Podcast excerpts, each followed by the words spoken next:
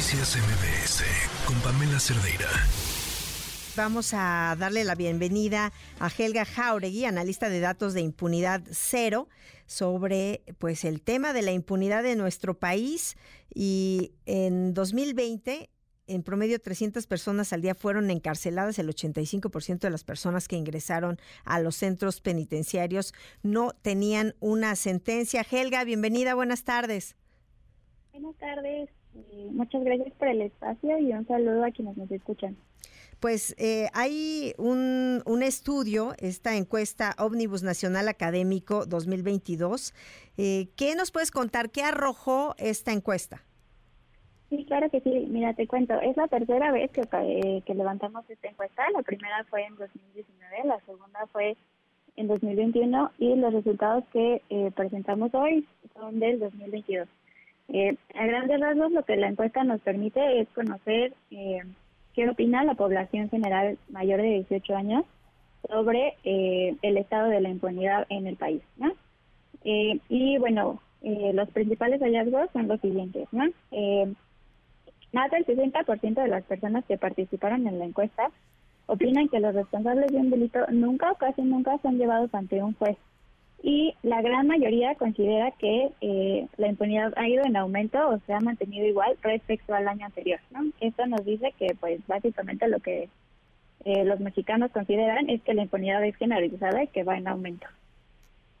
Y son, eh, pues, el 60% de los casos, si bien muchas veces porque no se denuncian, también hay que decirlo, pero esta, esta percepción entre los encuestados de que el 60% de quienes cometen un delito ni siquiera llegan a un juez, pues es, es alta, ¿no? Eh, sí, justo, es una percepción alta, pero además lo que observamos en la encuesta es que es una eh, es algo que se ha mantenido respecto a los levantamientos anteriores, ¿no? Eh, te comento, otro de los hallazgos importantes es que eh, 8 de cada 10 personas de las que entrevistamos eh, están de acuerdo con que todos los delitos deben ser sancionados con cárcel eh, y el 76% está de acuerdo con eh, que las personas acusadas de un delito permanezcan en prisión mediante, eh, mientras se investiga si lo cometieron o no. Esto nos habla de que tenemos una creencia arraigada de ver a la cárcel como un sinónimo de justicia y un enfoque eh, muy cognitivista. ¿Y esto comparado con las encuestas anteriores se incrementó o se mantuvo? Eh, sí, se incrementó eh, la percepción de aprobación a los eh, a las sanciones carcelarias se incrementó como en 5 puntos porcentuales respecto a la encuesta anterior. Eh, que en realidad ya era era alta, ¿no? O sea, era estaba en el 80%, ahorita llegamos al 86% en estos niveles, ¿no? Entonces, bueno, ahí nos habla de que seguimos pensando que la cárcel es la solución a todos los delitos, cuando en realidad lo que observamos es que eh, tenemos cárceles saturadas y eh, pues niveles de incidencia delictiva muy similares, ¿no? Entonces, pues eh, este tipo de sanciones en realidad solamente son muy costosas para el país, pero no nos dan una eh, solución, ¿no? Tenemos que seguir aprendiendo que nuestro sistema de justicia penal eh, nos plantea diferentes alternativas precisamente para acceder a la justicia. Y, por ejemplo, eh, lo que nos dices, actualmente se, se, busca tipificar nuevos delitos o qué opciones se tendrían si es que, pues si la gente quiere ver a los delincuentes en la cárcel, qué opciones se tiene cuando tampoco se confía demasiado en el sistema.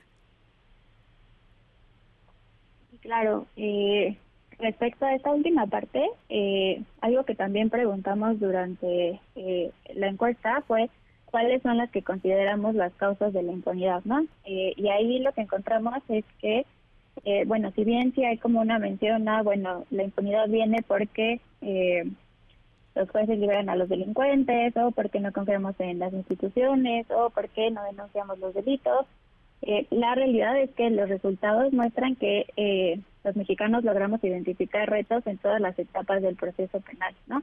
Entonces lo que deberíamos de estar eh, buscando es fortalecer las capacidades de nuestras instituciones, tanto de procuración como de impartición de justicia. Sí, que se entienda también que la cárcel no es sinónimo de justicia, necesariamente. Sí, claro, eh, que tenemos como otras formas de solucionar, ¿no? Como... Eh, los conflictos eh, en los que nos encontramos. Bueno, pues Helga Jauregui, te agradezco muchísimo que nos hayas dado este tiempo para esta entrevista. No, al contrario, muchísimas gracias a ustedes y solamente como recordatorio, los resultados completos los pueden encontrar en eh, nuestra página de internet que es impunidadcero.org. Perfecto, muchísimas gracias Helga Jauregui, analista de datos de impunidad cero. Noticias MBS con Pamela Cerdeira.